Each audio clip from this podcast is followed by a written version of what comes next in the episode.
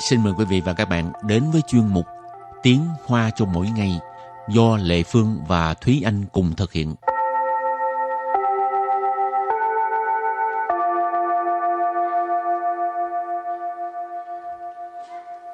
Thúy Anh và Lê Phương xin kính chào quý vị và các bạn. Chào mừng các bạn cùng đến với chuyên mục Tiếng Hoa cho mỗi ngày ngày hôm nay. Trong một tuần lễ thì à, Thúy Anh thích nhất là ngày nào? Đương nhiên là thích nhất ngày Chủ nhật rồi. À không, phải là thích nhất ngày thứ bảy. Tại vì thứ bảy thì mình nghỉ một ngày rồi ngày hôm sau mình vẫn còn nghỉ ngơi được một chút xíu. Xong rồi thứ hai lại phải đi làm. Lê Phương là thích tối thứ sáu. Ừ, là bắt đầu có thể nghỉ đúng không? Ờ. Ừ. Còn thứ hai là ngày mà Lê Phương ghét nhất mà lúc nào cũng phải làm tin chán ghê luôn. Đa số mọi người đều không có thích thứ hai. À, Ừ. Tại vì à, trước đó ham chơi quá chưa có Ừ. muốn đi làm ha, cho nên mới có một câu gọi là uh, dâu yu xin sĩ y hội chứng ngày thứ hai đó ừ, hội chứng ừ. ngày thứ hai ừ. sợ mắc chứng sợ ngày thứ hai ừ. Ừ. rồi bây giờ à, mình vô bài học thì hôm nay là chủ đề là nói về cái gì thời gian tức là các ngày trong tuần ừ, các ngày trong tuần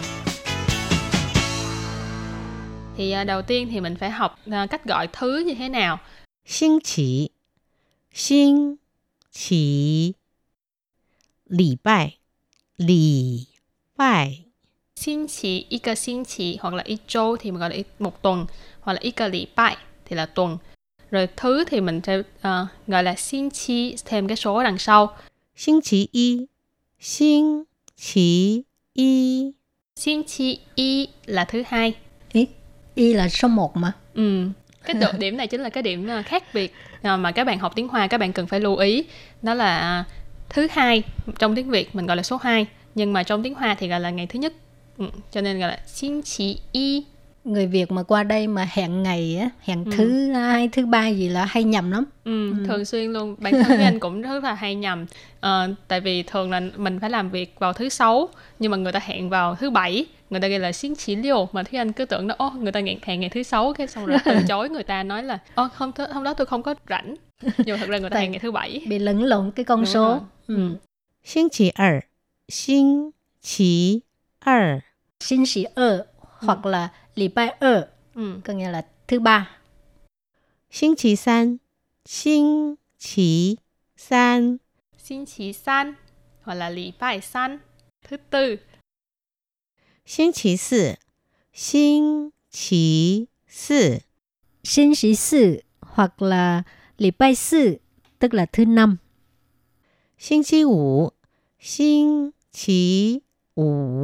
星期五， xin chỉ ủ hoặc là lì bài ủ thứ sáu là cái ngày mà Thúy Anh rất là hay nhầm đây 星期六，星期六， xin sĩ liệu hoặc là礼拜六 thứ bảy 星期天，星期天， Xin chỉ thiên hoặc là lì bài thiên hoặc là có một cách gọi khác là xin chỉ rư hoặc là lì bài rư. Bốn cách này đều được. Các bạn cứ nhớ là xin chỉ thiên hoặc là xin chí rự rồi xong mình có thể đổi qua là lý bài thiên hoặc là lý bài rự. Châu mùa, châu mùa.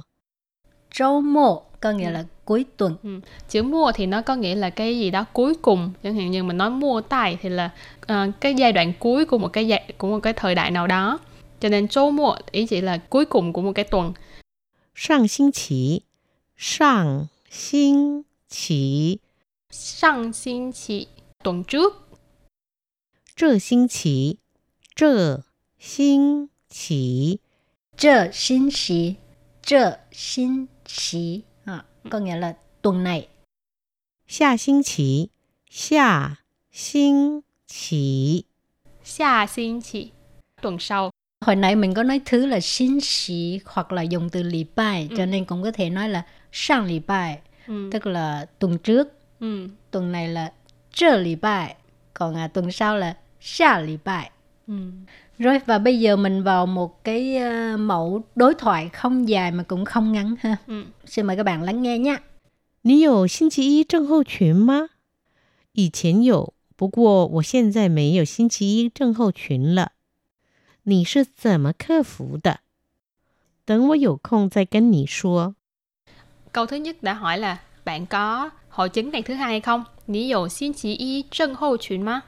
Ừm, cái ờ, hội chứng ngày thứ hai hình như bắt nguồn từ bên ờ, tiếng tiếng Anh á ha ừ, gọi là Blue Monday ha ừ, Blue là dâu duy Ừ. cho nên người ta mới nói là có nhiều người trực tiếp dịch ra là lãn sợ xin sĩ y hoặc là Là ngày- dâu duy xin sĩ y ngày thứ hai buồn rồi câu trả lời là y chén dụ y chén dụ có nghĩa là trước đó có ha Ờ, 不过我现在没有星期一症候群了 Nhưng bây giờ mình không có hội chứng ngày thứ hai nữa.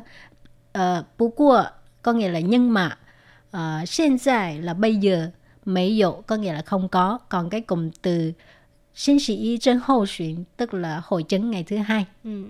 cái chữ uh, hô chuyển thường là ý chỉ là một cái hội chứng gì đó. Thì đằng trước cái chữ chân hô chuyển bạn đặt cái từ hình dung về cái hội chứng này hoặc là tên của cái hội chứng này là nó sẽ ghép thành hội chứng chấm chấm chấm. Và tiếp sau đó thì có hỏi là Nì sư dầm mơ khơ phụ tờ Nì ở đây là bạn ha. Dầm mơ là như thế nào? Khơ phụ là à, không phải là dịch vụ khách hàng đâu nha. Tại có nhiều người người ta đi mua sắm người ta sẽ gặp nghe tới từ khơ phụ Ở đây ừ. khơ phụ là khắc phục. Bạn đã khắc phục à, cái hội chứng này như thế nào? Câu cuối cùng Tới ngồi dầu không Sẽ kênh nì xua. À, có nghĩa là đợi mình rảnh Sẽ nói cho bạn biết. Tới ngồi dầu không. Dầu không tức là rảnh tại là sẽ ha cái này là là mai mốt rảnh thì phải à mai mốt sẽ như thế nào đó ha thêm chữ tại kênh nỉ xua nói với bạn ha ừ. tưởng tôi dầu không tại kênh nỉ xua đợi mình rảnh sẽ nói cho bạn biết rồi thì à, hôm nay mình học về những từ có liên quan tới à, các ngày trong tuần. À, bây giờ mình ôn tập lại ha. Ừ.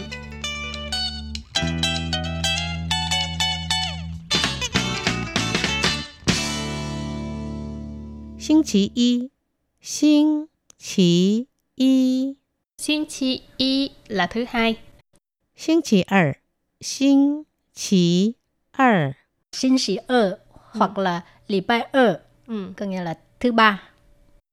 xinh chí 三, xinh chí 三, Xin chi san hoặc là礼拜san thứ tư 星期四，星期四， sinh sĩ sự hoặc là lì bai sự, tức là thứ năm. Sinh chí ủ, sinh chí ủ. Sinh chí ủ hoặc là lì bai ủ, thứ sáu. Sinh chí liệu, sinh chí liệu. Sinh chí liệu hoặc là lì bai liệu, thứ bảy. Sinh chí thiên, sinh chí thiên. Xin chí thiên hoặc là lì bài thiên hoặc là có một cách gọi khác là xin chí rư hoặc là lì bài rư. Bốn cách này đều được. Các bạn cứ nhớ là xin chí thiên hoặc là xin chí rư rồi xong mình có thể đổi qua là lì bài thiên hoặc là lì bài rư. Ừ, tức là chủ nhật đó. Châu mùa, châu mùa. Châu mùa có nghĩa là cuối tuần. Ừ. Sang sinh chỉ, sang sinh chỉ. Sang sinh chỉ, tuần trước 这星期，这星期， Trơ xin sĩ có nghĩa là tuần này. 下星期，下星期。 xa xin chi tuần sau Và sau đây là phần đối thoại xin mời các bạn à, luyện tập cái khả năng nghe của mình nhé. Lê Phương với Thi Anh không có giải thích tiếng Việt nữa. 你有星期一症候群吗？你有 星期一症候群吗？以前有，不过我现在没有星期一症候群了。以前有，不过我现在没有星期一症候群了。你是怎么克服的？你是怎么克服的？等我有空再跟你说。等我有空再跟你说。